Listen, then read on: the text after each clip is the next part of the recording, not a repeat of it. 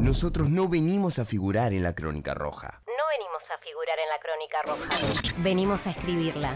Somos los nadies. Somos los nadies.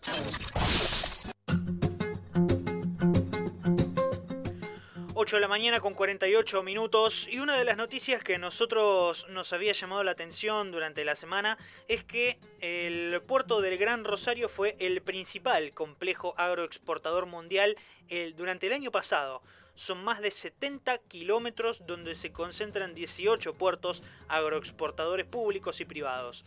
Con 79 millones de toneladas de granos, escuchen bien, 79 millones de de toneladas de granos, harinas y aceites despachadas, superó a grandes complejos portuarios como el de Nueva Orleans en Estados Unidos o el de Santos en Brasil. La Bolsa de Comercio informó estos, estos números eh, ya poniendo al complejo de puertos del Gran Rosario como el principal nodo portuario agroexportador del el mundo. Esto a nosotros nos llamó poderosamente la atención porque veníamos siguiendo eh, luego del eh, gran destape que tuvo la situación, este, este blanqueo de, situación que tuvo el puerto eh, la situación exportadora, quiero decir. y bueno, nos acordamos de un artículo publicado en el cohete de la luna por el politólogo y despachante de aduana Fernando Basso, que él precisamente lo que em, denuncia en, este, en esta nota, publicada el 5 de julio, titulada Balanza o Draft Survey. Él lo que comenta es que el caso Vicentín es una ventana para observar las prácticas del comercio exterior a granel y prestarle atención a cómo son las artimañas que utilizan los distintos exportadores para eh, esquivar eh, los impuestos a las eh, exportaciones, ¿no? Recordemos que incluso hasta los puertos no pagan eh, ingresos brutos, ya de por sí eso es una animalada de plata que no entra al Estado. Si encima le sumamos lo que esquivan, la verdad que es bastante increíble cómo se está perdiendo la recaudación en las entidades portuarias. Pero bueno, para hablar de, esto precisamente queríamos conversar con, con, Fernando y él ha tenido la gentileza de atendernos. Fernando Vaso, muy buenos días. Manuel Parola te saluda. ¿Cómo estás? Hola Manuel, ¿cómo te va? Buen día. Gracias por el llamado. No, para nada. Gracias a vos por atender. Eh, queríamos... Quería decirte que la gentileza es tuya porque evidentemente leíste la nota y entendiste perfectamente cuál es el espíritu, digamos, de la misma. Bueno, quería... bastante en algunos lugares, este, pero tu lectura, digamos, tu introducción, me da la sensación, este, y tengo la certeza de que es, este, estás correcto en la, apreciación de cuál era el espíritu de la Bueno, queríamos charlar con, con vos precisamente eh, de, de, esto, ¿no? A ver si, si nos podías eh, explicar un poco cómo, cómo viene la mano. Porque eh, eh, el artículo, si bien no es largo, vos haces una, una explicación bastante didáctica de cómo, cómo se da esto, el, eh, la cuestión de esquivar impuestos a la hora de exportar mm. las mercaderías, fundamentalmente granos. un puntapié muy interesante es el título de la nota, Balanza o Draft Survey. ¿Qué es esto, Fernando? El, eh, nosotros tenemos que entender que, digamos, eh, la cuestión Vicentín desnuda, digamos, ciertas, este, ciertos malos manejos, pero que no son exclusivos, digamos, de, la firma. Todas las grandes exportadoras de la República Argentina están, en todos los juzgados federales, están inundados de denuncias de la FIP, de toda calaña, de todo sentido, este, por maniobras constantemente, digamos, se hacen un montón de maniobras. La cuestión para la determinación, digamos, de los impuestos que corresponden al comercio exterior tiene que ver, tiene una base que es la de determinar perfectamente cuál es la magnitud de las mercaderías que se, que se suben a un barco, en este caso, ¿no es cierto? Eh, para determinar esa magnitud hay dos sistemas fundamentalmente, que son dos sistemas históricos que vienen desde hace muchísimos años, que es o pesar, si pasa por una balanza, o hay otro método es un método matemático muy exacto en sí mismo, es decir, no, vos habrás visto que esta nota yo no, no discuto el método, es más, yo lo he usado este, en mis años, digamos, de, ejercicio efectivo de la profesión, y puedo dar fe que es un método matemático exacto cuando está bien hecho, por supuesto, como todas las cosas. Eh, eh, por medio del cual se determina el peso de lo que está ahí arriba con eh, un sistema que es este Draft Survey, que es un sistema de medición de calado.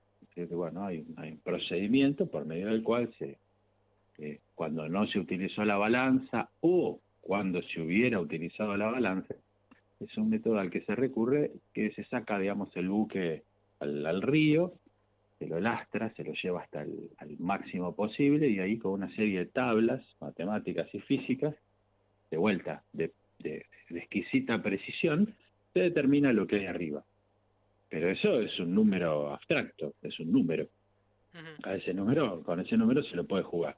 Por eso que el tono de la nota también es, una, es un ejercicio para pensar y es una ventana de oportunidad para ver qué es lo que estamos haciendo. A ver, Fernando, eh, perdón que te interrumpa, para, es para, para ser eh, bien, bien prácticos y claros. Eh, entonces, el draft survey en realidad lo que es, se mide lisa y llanamente cuánto, cuánto se hunde el barco, principio de Arquímedes.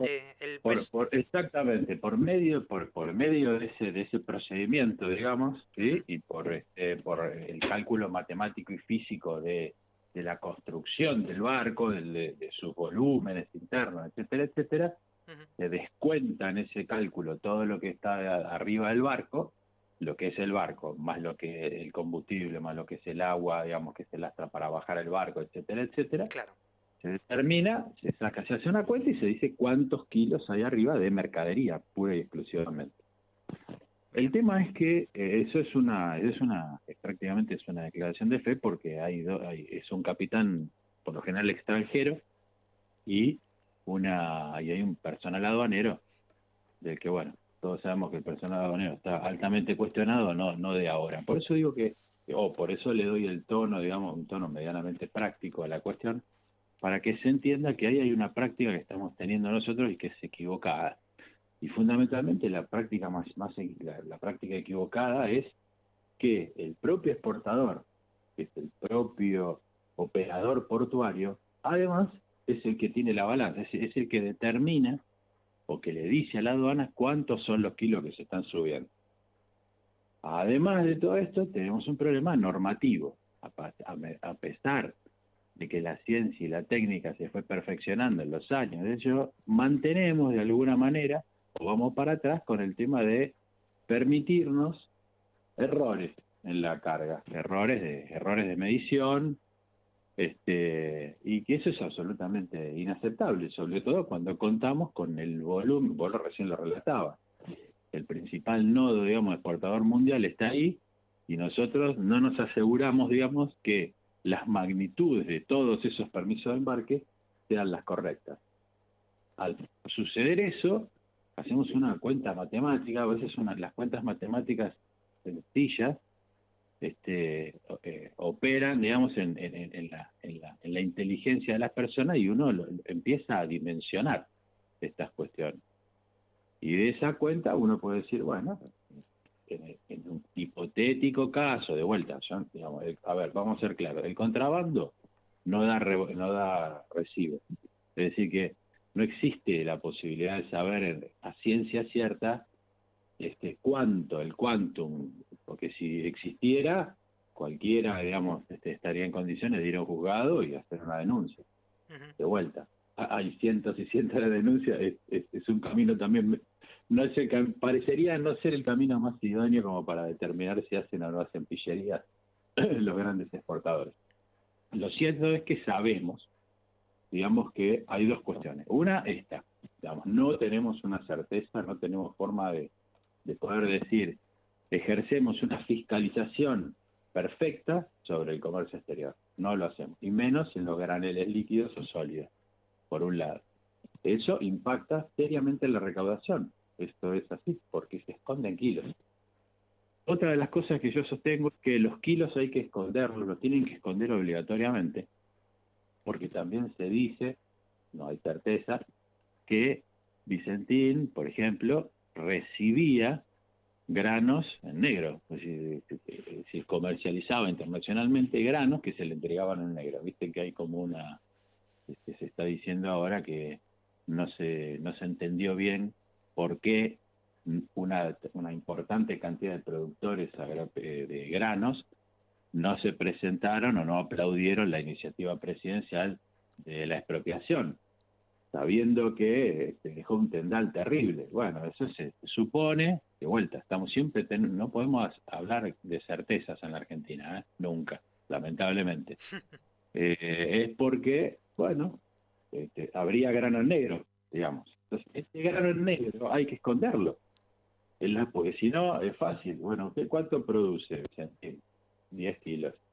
Este, exportó 20 kilos, o exportó 120. ¿Dónde salieron los otros 20? Y los compré. ¿A quién se los compró? A fulano, sultán y mengano. Y si yo eso, esa es una operación que tengo que esconder, no puedo decir los kilos que estoy realmente subiendo a los barcos. Es decir, que por todos lados es un sistema que hace agua. Y ahí está el nudo de la cuestión. Nosotros tenemos que repensar absolutamente qué es lo que hacemos.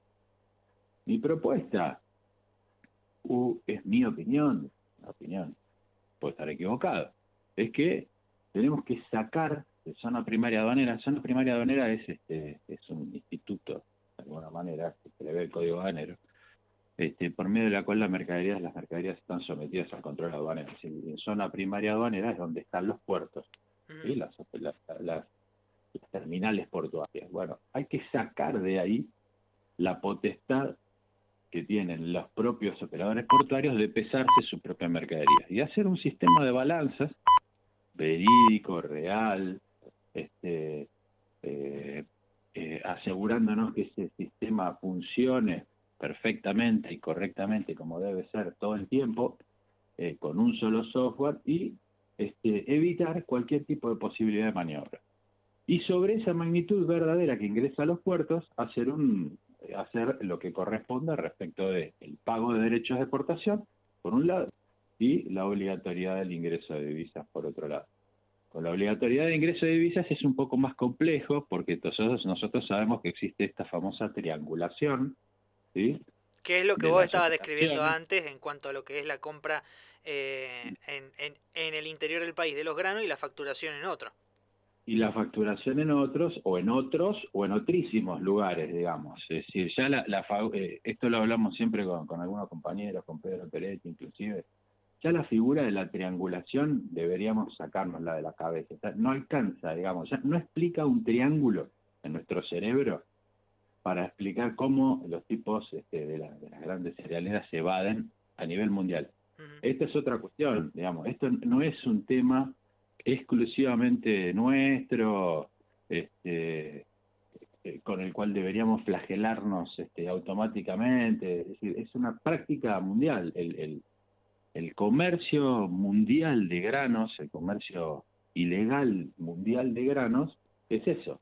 Es mundial, es internacional. Las compañías que trabajan en Argentina trabajan con la misma lógica que trabajan en cualquier otro lado. Esa es una preocupación.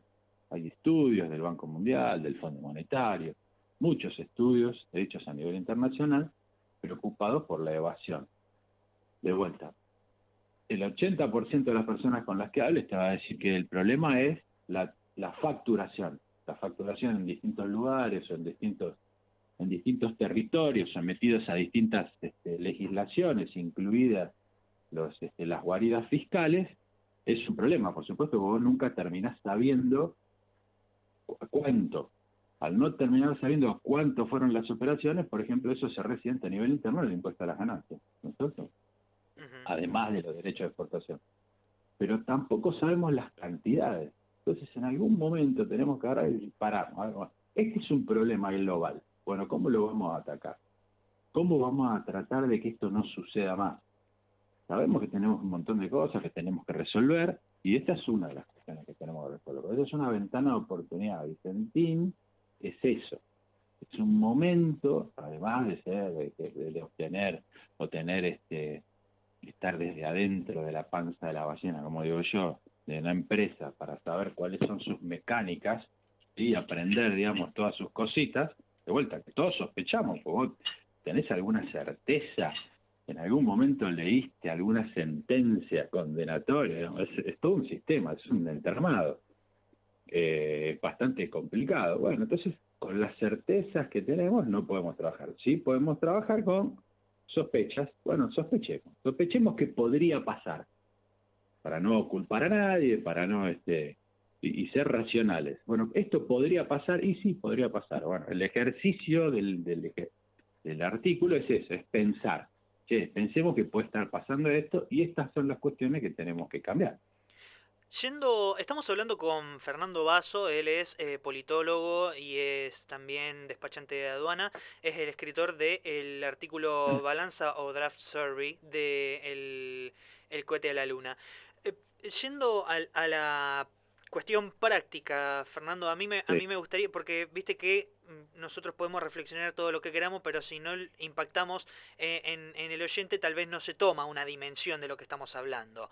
En uno de los párrafos de tu nota, vos decís que a precio de hoy, los importes que ingresarían al Tesoro Nacional eh, rondan eh, precisamente luego de, la, de que luego de la asunción de Fernández se reinstalara un ad valorem del 33% por derechos de exportación, eh, los importes que ingresarían al Tesoro Nacional rondan los eh, 3.719.100 dólares por barco. Esos son, son 322 dólares, según vos, de la soja del Banco Central. Por la cantidad de toneladas por barco sobre este 33% de el, de del impuesto. Lo que sería unas, eh, según vos, para lo tengo por acá, unos 2.862 millones, de dólares que no entran a las barcas, a las arcas. Estamos hablando de 2.862 millones de dólares que no entran por año. Claro, si se hiciera, digamos, si sucediera lo que yo relato en la nota, es un compendio, este, a ver, eso está hecho en base a un solo producto, un poco para hacer este, lo que vos estás diciendo, ¿no? Como para que se comprenda. Yo elijo un solo producto, ¿sí? El poroto de soja, que es el más este, que habitualmente uno piensa, no es el producto más caro ni es el producto que más se vende en la Argentina, y hago un comparativo entre lo que sucedía en la época de, digamos, de, del macrismo, la Alianza Cambiemos, y lo que ocurre ahora. Durante la época del macrismo se instauró un sistema de, eh, de, que, los, derechos de exportación eran eh, derechos específicos porque pagaban, ¿se acuerdan? Cuatro pesos por dólar exportado. ¿sí? Eso daba una cuando eh, a principios, digamos, de la, eh, casi inmediatamente eh, de la asunción del presidente Fernández, se reinstaura el ad. El ad es un porcentaje sobre el valor de la mercadería y vuelve al 33%. Entonces vos haces la cuenta y te dan esos números, es eso. Y vos tenés un sistema que permite evadir todo eso, todo eso es lo que no entraría al gobierno, al, al Estado a la cerca del Estado. Tan sencillo como esto. ¿Y a los productores cuánto de esto le, llega, si es que le llega? A los productores no les llega, eso no les llega nada. Eso es, digamos, los derechos de exportación, el exportador se lo detrae, se, los, se lo descuenta al productor agropecuario. Y después, como él es el, el exportador, es el responsable ante la Administración Federal de Ingresos Públicos sobre para el pago de los derechos de exportación, se paga, los deposita en, eh, en el Tesoro Nacional, digamos, se lo paga a la FIP. Al productor eso, ese dinero siempre se le descuenta. Lo que nunca sabe es, el productor también es, eh, es, bastante, uno, yo, nosotros yo no tengo la mirada, digamos, que tienen todos de que, de que el productor es eh, feo, sucio, malo, todo lo contrario. El productor es un tipo que está, es un trabajador, igual que cualquiera de nosotros, persona que se desloma, está todo el tiempo por supuesto que hay que hacer, este, hay que estratificar, no son todos los mismos, no son todos los grandes productores los mismos que los pequeños o medianos, hay, hay una multiplicidad de, está bien estratificado, digamos, la producción agropecuaria, pero en la mayoría, en, su mayor cantidad, de gente laburante, igual que todos nosotros, que también es rehén de las grandes cerealeras y las grandes exportadoras. Nosotros tenemos que, amigarnos entre todos, entender cuáles son los tipos que hacen las cosas mal y entre todos empezar a, pautar y armar un entramado donde tenemos que amigar al productor con el Estado, porque tenemos que saber que ese es el camino para este, el crecimiento de todos, de toda la República Argentina, de toda, de la dinamización de la economía, etcétera, etcétera. Ese es el, esa es la cuestión, digamos. Lo Sí. que vos viste en el, lo que vos ves en el artículo es un es un ejercicio práctico y los números son tan sencillos como eso. A nosotros se nos escapan en un, global una determinada cantidad de barcos. Y esa determinada cantidad de barcos impacta en el ingreso de divisas por un lado y en la no recaudación por otro. Por supuesto que ahora las condiciones cambiaron diametralmente al salir del esquema de, de 4 pesos por dólar exportado al 33% ad valorem. Pero si nosotros no ajustamos determinadas prácticas y no le sacamos la balanza a los, este, a los exportadores, nunca vamos a tener certeza, o por lo menos ir acercándonos, digamos, ir achicando los márgenes. Porque en el fondo nunca vamos a tener una porque obviamente los graneles, la carga de los graneles exige, digamos, tener una, un- un- una pequeña magnitud de pérdida simplemente por el, por el hecho de la carga en sí misma, digamos, por el viento, porque los kilos nunca van a ser exactos, porque los kilos de un organismo de alguna manera vegetal, como es un poroto de soja, por ejemplo, varían hasta con la temperatura ambiente.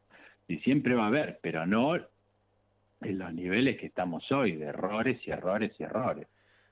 Ahora, Fernando, en el año 2017, que es el mismo año en el cual salió esta resolución eh, de- del gobierno de Mauricio Macri que le otorga la posibilidad al exportador de poder elegir cuál es el método con el cual va a poder eh, pesar eh, su eh, material exportado, en el mismo año, año 2017, eh, una de la resolución, no me acuerdo cuál es, me parece que es la 37 barra 2017, eh, eh, que tiene fecha en junio, lo que hizo fue desarticular el, el, el SENASA. La resolución 37, publicada en el Boletín Oficial el 26 de enero del año 2017, establece que todos los embarques de productos y subproductos de granos para exportación o reexportación deben ser sometidos al control fitosanitario y calidad del SENASA, quedando exceptuados de dicho control fitosanitario de calidad los aceites, las harinas, los pales, los speller y demás. Este, esto forma parte de una denuncia de un diputado provincial de aquí de, de la provincia de Santa Fe,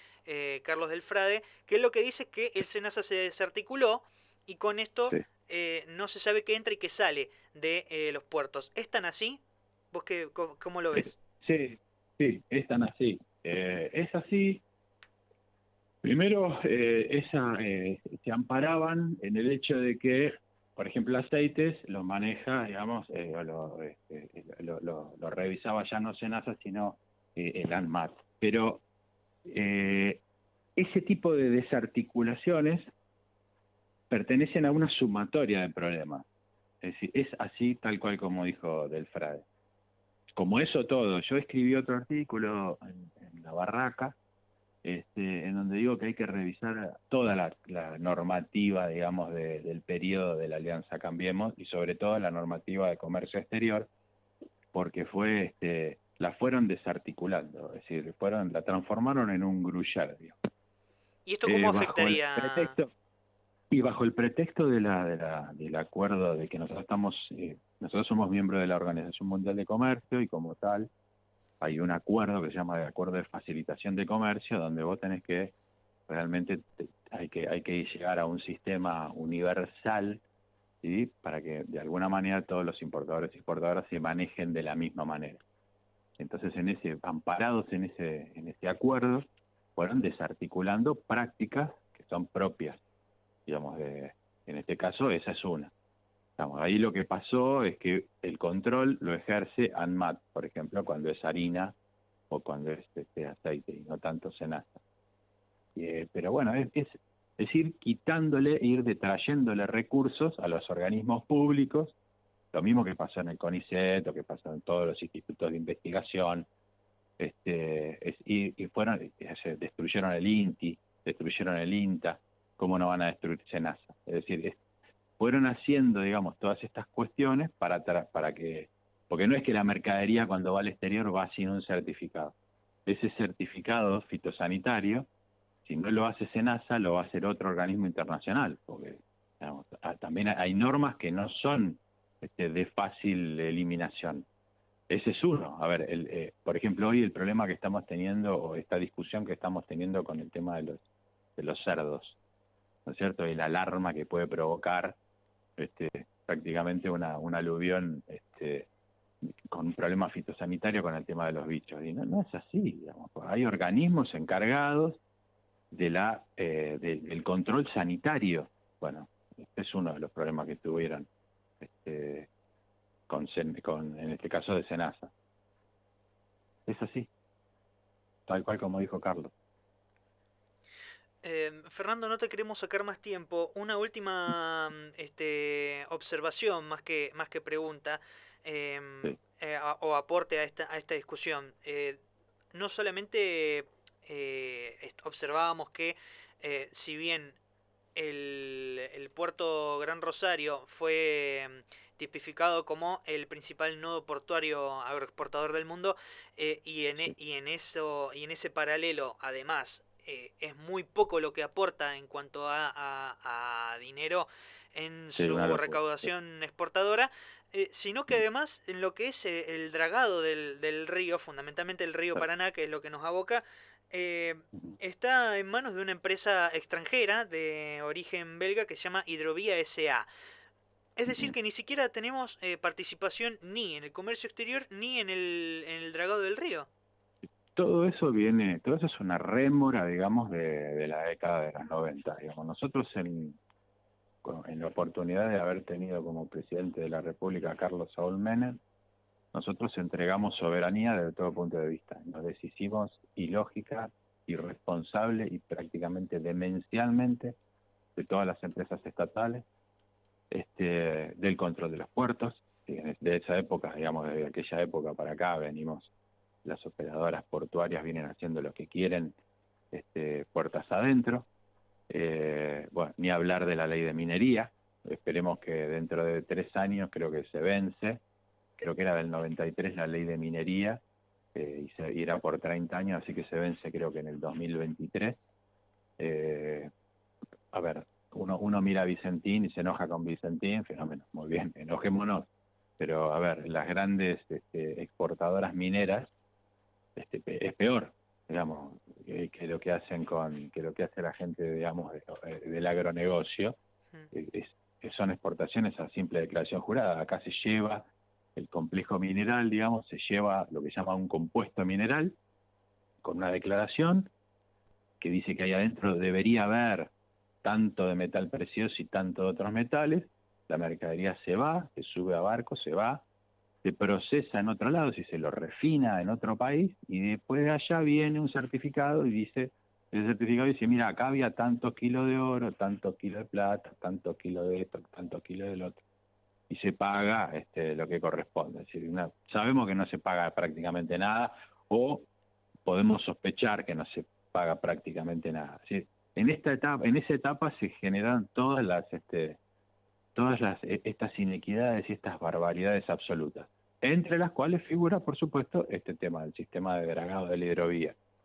Este, y lo que nos, y lo peor, y una de las peores cosas que cometimos, de los peores errores cometidos, digamos, fue no solamente la destrucción del sistema ferroviario argentino, sino haber hecho desaparecer a ELMA, a la empresa de líneas marítimas argentinas, con la cual nosotros, por ejemplo, si en el Gran Rosario, todo, toda esa mercadería que vos relataste al principio, esos 76 millones de toneladas que se van de mercadería, todo eso se va en barcos extranjeros. ¿Cuántos barcos nosotros podríamos tener trabajando? ¿Cuántas tripulaciones? ¿Cuánto dinero por flete? ¿Cuántas familias? ¿Cuántos miles de familias de argentinos podrían estar viviendo este, perfectamente trabajando en el transporte marítimo internacional cuando nosotros tenemos la mercancía? Porque la mercancía es Argentina. Nosotros la, cose nosotros la sembramos, nosotros la cosechamos, eso, esto lo dice siempre Pedro. Nosotros transformamos los aceites, nosotros hacemos la harina, nosotros exportamos el porro, nosotros todo, y no la llevamos por no tener cuatro barcos. Cuando teníamos una marina mercante tremenda y cuando tenemos la posibilidad de, de fabricar barcos desde cero, si tendríamos, la Argentina solamente mirando de otra manera el comercio exterior, tendría que tener a los 40 millones que somos, o a los 28 que somos de la población económicamente activa, trabajando todos, todos contentos, todos de la mano. Pero estamos peleados entre, entre nosotros, este, no entendemos la potencialidad, la virtud simbiótica de tener un Estado que de la mano de todos los productores, de todos, no solamente del industrial, del agroindustrial, del chacarero, todos de la mano tendríamos que tener un país este, totalmente distinto del que tenemos, pero por alguna manera, de alguna manera no nos vemos entre nosotros, no nos iguala, no nos amigamos. Y creo que esa es una de las victorias, digamos, de, los que vienen a hacer pillería. Por supuesto que puede haber y puede convivir, podemos convivir con grandes compañías transnacionales, a las cuales hay que, hay que acogotarlas de alguna manera y controlarlas absolutamente, de la misma manera que se controla, que la, la FIP controla tu radio, la radio de ustedes, o que controlan el almacén de Doña María, que está a la vuelta de casa. Digamos, te equivocás en una factura por 200 pesos y te hacen, una, te hacen un cargo. Vos agarrás a Glencore, o agarrás a, a Vicentino, agarrás a Nidera, este, y la, aduana le hace un cargo, la DGA le, le, le hace un juicio porque encontró una facturación de 200 millones de dólares y, esas causas duermen el sueño de los justos.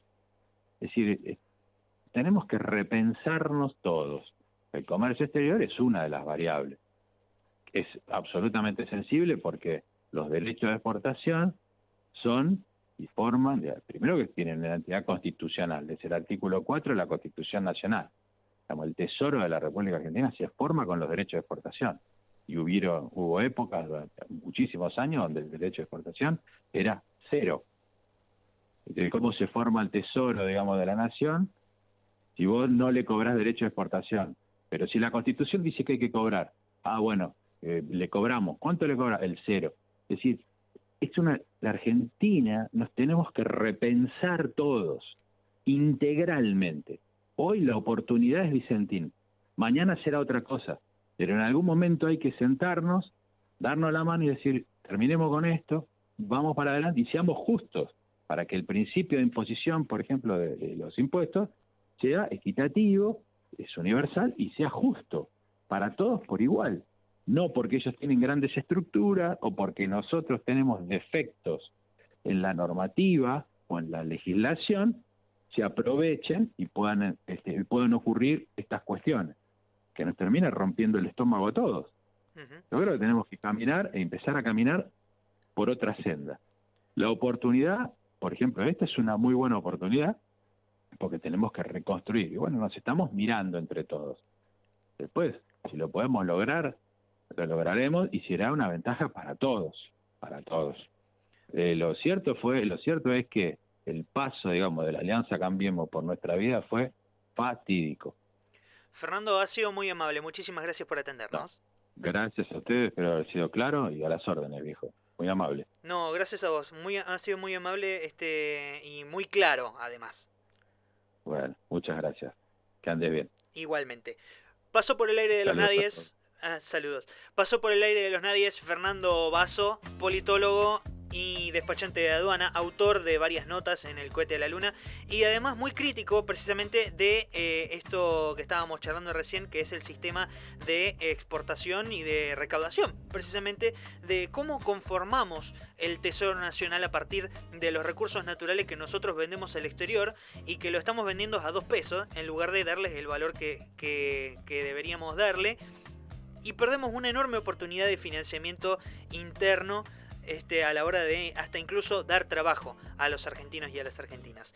9 de la mañana con 22 minutos, nos hemos atrasado un poquito. Vamos rápidamente a la tanda y ya regresamos con eh, la columna de nuestra querida compañera Úrsula Vivas, que nos había quedado en el tintero y que viene a charlar precisamente de un tema que nosotros venimos siguiendo muy de cerca, como lo es la violencia institucional. Ya regresamos.